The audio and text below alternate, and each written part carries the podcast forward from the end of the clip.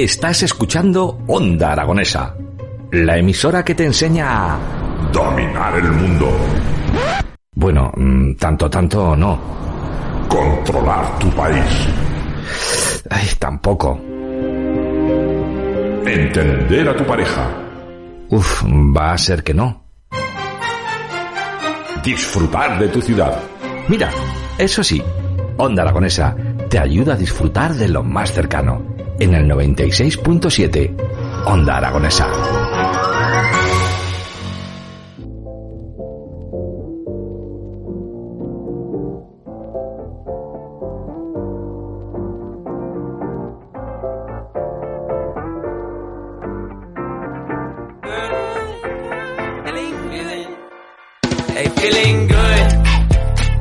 12 y 6 minutos de la mañana y nosotros continuamos en las mañanas de Onda Aragonesa a través del 96.7 de su FM y de esos distintos medios digitales. Y al otro lado del teléfono tenemos a todo un experto hablando del Zaragoza. Muy buenos días, Jorge Rodríguez Gascón del Gol del Cierzo. Buenos días, Jimmy Blunt, ¿cómo estás? Muy bien, ¿qué tal? ¿Qué tal se prepara el veranito? Bueno, bien, bien, estamos ahora de, de vacaciones, he cogido un constipado un poco peligroso, pero bueno, ya hemos descartado el COVID, así que nada, ahora disfrutar, porque es verdad que yo creo que lo que me ha pasado es que como tuve que volver a Zaragoza, me puse malo porque había perdido de vista el mar, y entonces he vuelto ahora al mar para, para recuperarme. Bueno, eso nos encanta, que te pases por el mar y que sobre todo que cojas esas vacaciones porque te coges esas vacaciones porque tienes que cogerte las pilas para volver a narrar esos partidos del Zaragoza. Sí, además lo tenemos ya a la vuelta de la esquina, ¿eh? menos de menos de 20 días para que comience todo, para que el fútbol vuelva a rodar y la verdad es que siempre con un punto de ilusión que yo creo que, que es lícito y que tenemos que tener siempre, independientemente de lo que pase o de lo que veamos en pretemporada, yo siempre tengo la sensación de que esta va a ser la temporada definitiva, que vamos a contar y cantar el ascenso del Real Zaragoza, que en el fondo es a lo que venimos siempre. Bueno, ese punto de ilusión se podría caracterizar muy bien como en el punto que hemos que hubiéramos ganado si fuera un partido de liga ante el Teruel. Sí, sí, sí, bueno, al final fue un, un empate a nada, ¿no? Un partido, la verdad es que muy pobre de- del Real Zaragoza, atasco general ante el Teruel en Pinilla y con la sensación de que eh, el Teruel era un equipo muy inferior, pero que digamos que la categoría marca una diferencia deportiva que no se vio en el campo, ¿no? Con un Real Zaragoza claramente atascado, sin soluciones en el juego posicional, sin cambio de ritmo y, ni siquiera llegaron al final las típicas ocasiones que llegan por inercia, por puro aplastamiento. Al final lo que lo que nos queda en la, en la retina y en la imagen, además es un partido que fui a ver allí a, Teruel, es que el Zaragoza tuvo tres ocasiones claras, una de Valentín Bada, que falló un gol que no se puede fallar, un gol absolutamente cantado, y luego dos remates de cabeza de Carlos Nieto. Y eso ante el Teruel yo creo que es po- mm, sinceramente poquito bagaje para, para este Zaragoza. Más allá de eso, siempre calibras estos partidos como ensayos de pretemporada, ¿no? Y yo creo que nada de lo que se diga ahora puede ser ni definitivo, ni siquiera las conclusiones que se saquen de las primeras impresiones que tenemos ahora de este equipo. ¿Seguimos en las mismas, Jorge? Sí, un poquito sí. Eh, yo creo que el Zaragoza es que no ha cambiado tanto. Es que sí que le ha dado peso a los canteranos, sí que les ha dado el contrato que se merecen, pero en el fondo las soluciones que han llegado en el mercado son de momento, pues no soluciones de medio pelo, pero sino eh, que, están por completar, ¿no? Faltan todavía tres o cuatro fichajes, yo creo. No sé si va- el Zaragoza va a tener tiempo, ni dinero, ni forma para ejecutarlos, pero yo creo que sí que faltan soluciones, sobre todo en el fútbol ofensivo, ¿no? Yo tengo la sensación de que Iván Azón está demasiado solo, que le faltan acompañantes y, jugadores que, entiendan su juego. Me faltan también extremos, futbolistas que regateen. Al final ves a Juliano Simeone muy tirado a una banda cuando te das cuenta de que es un chico que lo que es muy bueno es en, digamos, a la caza del rechace, vivo en el área, pero no es un jugador de banda, ¿no? Y entonces yo creo que, que al Zaragoza le faltan todavía soluciones en el mercado y por pedir, la verdad es que yo creo que también le falta un futbolista que tenga, que le aporte un poquito más de, más de músculo al medio del campo, ¿no? Si ves el partido del otro día, te da la sensación de que faltan piernas ahí, que Bermejo es un futbolista que además está de dulce, pero que no es un jugador para destruir, ni tampoco lo es Eugenio Valderrama, al que yo creo que le faltan seguramente metros y, un punto físico para, para ser ese todocampista que necesita el Zaragoza, ¿no? Y todo sumado a las lagunas que ofrece el sistema, pues nos deja un Real Zaragoza que se parece demasiado al Zaragoza que hemos visto en temporadas anteriores y un Zaragoza que evidentemente se quedó lejos de- del objetivo que todos soñamos y del objetivo que siempre tiene que tener este equipo. ¿Es el fichaje que nos falta, eh, digamos, la pieza angular para que este Zaragoza resurja o es el modelo de Carcedo que no está funcionando? Bueno, yo creo que eh, de entrada Carcedo me parece que es un entrenador eh, que digamos que plantea muy buenas soluciones desde la pizarra, ¿no? yo creo que no ha encontrado todavía los mejores intérpretes para ejecutarlas. Eh, me parece que es un estudioso del juego, de la pizarra y sus secretos, como hemos dicho muchas veces, y lo, y lo muestra en los partidos. Él se está, eh, la verdad, que, rebanando la cabeza para encontrar soluciones para que el Zaragoza tenga cambio de ritmo, eso que decíamos antes que le faltó ante el Teruel en Pinilla, en el juego posicional. ¿no? Él utiliza un mecanismo eh, de salida de balón en el que Jaume Grau, que yo creo es la pared maestra de este equipo, se incrusta entre centrales, pero claro, eh, esa, esa fórmula de salida te viene bien para, para equipos eh, que te vienen a buscar, pero para equipos que te esperan da la sensación de que es perder un jugador. ¿Y, qué ocurre? Que cuando el Real Zaragoza pierde ese balón, el equipo se queda muy largo, porque hay muchos metros los que tienen que recorrer entre Eugeni y el propio Bermejo, y Jaume Grau está demasiado incrustado en, zona de centrales, cuando es un jugador que con la cabeza levantada tiene soluciones en el, en el fútbol posicional. Eh, otro detalle táctico que yo creo que está intentando buscar es, primero, que haya más permutas entre los delanteros, que, el extremo aparezca muchas veces en zona de delantero y que suceda al revés con, con los mediocampistas. Eh, y otro y ese mecanismo incluye también a, Chavarría, ¿no? que toma mucho el pasillo interior. Son soluciones que plantea Carcedo, pero desde luego yo creo que ahora mismo le faltan precisamente eh, elementos para, para cambiar el ritmo de las jugadas. ¿no? Yo creo que, es un tipo que estudia muy bien el juego, que va a buscar además agilizar el método para que el Real Zaragoza se parezca cada vez más al equipo que él mismo quiere ver, pero de momento no lo encuentra. Y, y claramente ese método Carcedo que nos gusta tanto, de presión adelantada, eh, de, ser un equipo que, agobia al rival en la salida del juego, pues de momento eh, solo lo intuimos, no acabamos de verlo. La verdad es que no sé cuál es la duda sobre Simeone, si hay que reubicarlo o qué hay que hacer con él. Desde luego sus primeras sensaciones no son nada positivas. Yo creo que no es un futbolista de banda y ya lo ha demostrado en, los tres partidos que, en los que ha ocupado precisamente la banda. ¿no? A veces las, las conclusiones que se pueden sacar en pretemporada nunca deben ser definitivas, pero en este caso yo creo que sí.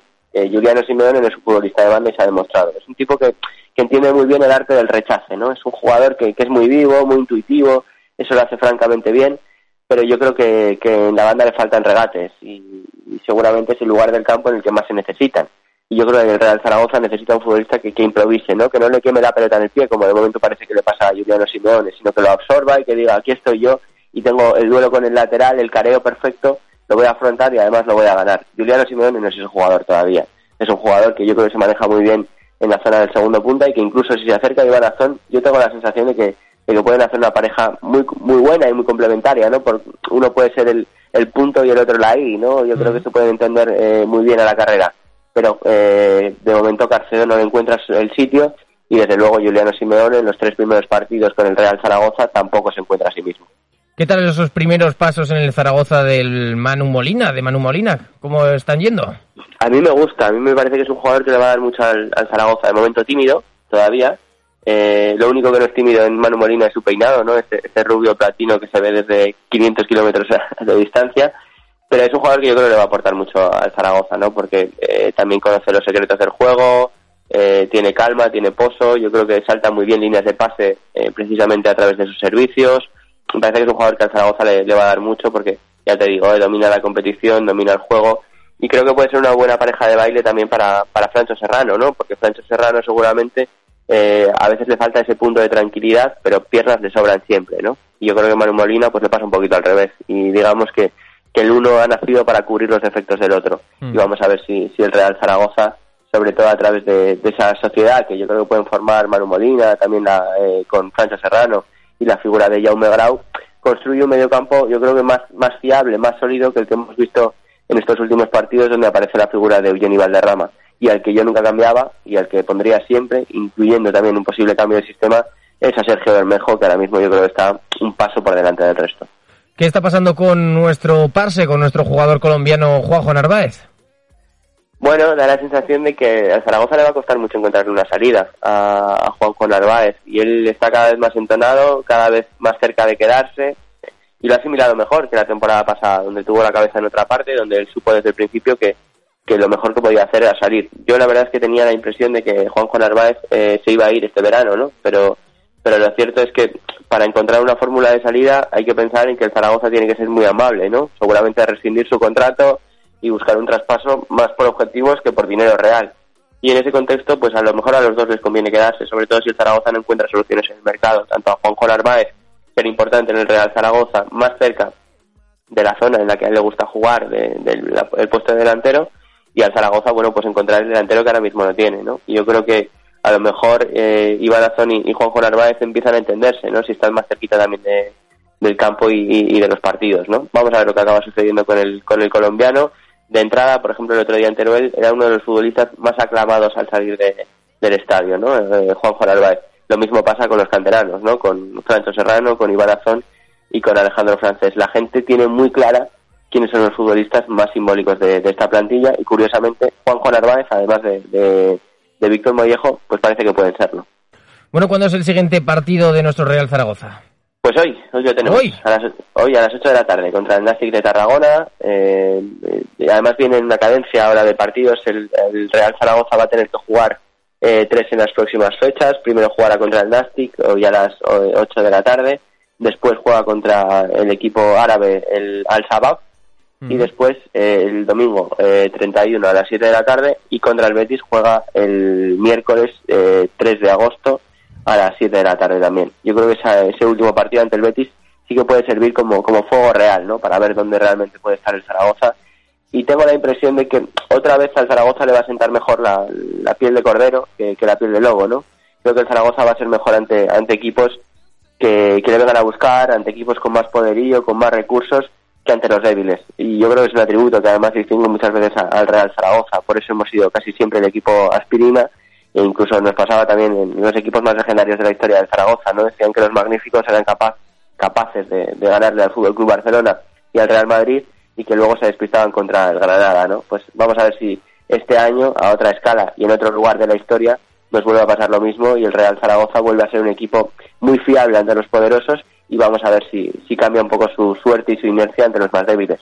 Pues ojalá pase eso, pero nos quedan muy poco tiempo para que empiece esta, esta temporada, porque quedan menos de 20 días, ¿no?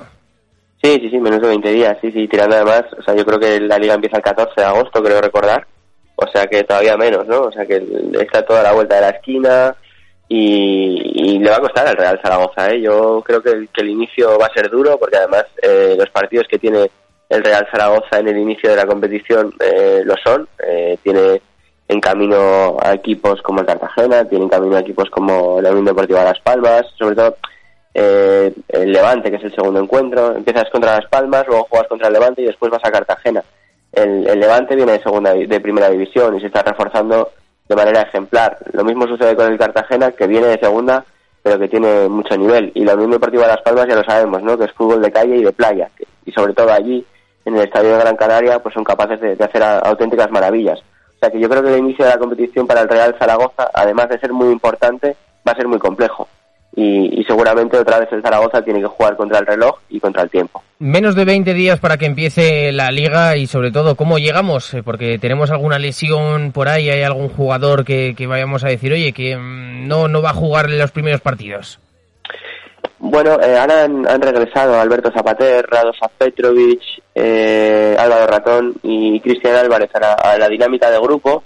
Es verdad que Carlos Vigaray eh, es una auténtica incógnita siempre con las lesiones, también ha vuelto a la práctica, a la dinámica de grupo, pero nunca sabemos cómo puede estar Carlos Vigaray. En condiciones normales, al 100%, es uno de los mejores 6-7 laterales de la categoría, pero es que hace mucho tiempo que no está a ese nivel, ¿no? Entonces, vamos a ver lo que acaba sucediendo con el, con el lateral del Real Zaragoza eh, Alberto Vaquero, el chico del filial, lo vimos el otro día y llevaba un vendaje en el cuádriceps. Él quería estar para el partido de hoy ante el Nastic de Tarragona. Vamos a ver si puede, si puede estar. Él asimila y asume que seguramente su sitio va a estar en el segundo equipo, pero puede estar a caballo entre el primero y, el filial. Y yo creo que es un jugador que tiene piernas y un futbolista que tiene también talento, capacidad para proyectar el fútbol del grupo. A mí me gustaría verlo con más regularidad y me parece que es no, no un crimen, ¿no? Pero me parece que, él tenía que haber tenido ya la oportunidad de debutar con el primer equipo porque de momento solo ha calentado la banda, ¿no? Yo mm. creo que es un jugador que le puede dar mucho al, al Zaragoza en, partido oficial y, y, desde luego es un inicio eh, complicado el que tiene el, el, Real Zaragoza y siempre pendientes en, la fase de pretemporada de las posibles sesiones, de la carga física y el otro día decían los jugadores, sé que están siendo, que seguramente no habían estado tan frescos porque Carcedo les está metiendo mucha caña, ¿no? Eh, creo que era Alberto Zapater el que decía que, que Juan Carlos Carcedo estaba siendo cañero en los entrenamientos, ¿no? Y eso a lo mejor se puede trasladar a los partidos de pretemporada, que en el fondo son, son menos ensayos. El fuego real, yo creo que empieza, y todos lo sabemos, el 13 de agosto a las 11 de la noche ante la Unión Deportiva Las Palmas. Bueno, eh, nos vamos ahora de veranito en esta operación salida que nos vamos normalmente hacia las playas, pero Zaragoza también tiene esa operación salida. Sí, sí, sí. Y bueno, hoy empieza con, con Vicoro, cuyo destino eh, estaba escrito y cantado. Se va yo creo que seguramente al fútbol noruego. Es un jugador que nunca ha tenido oportunidades. Antes hablábamos de músculo, de piernas. Bueno, él nunca ha tenido su sitio en el Real Zaragoza.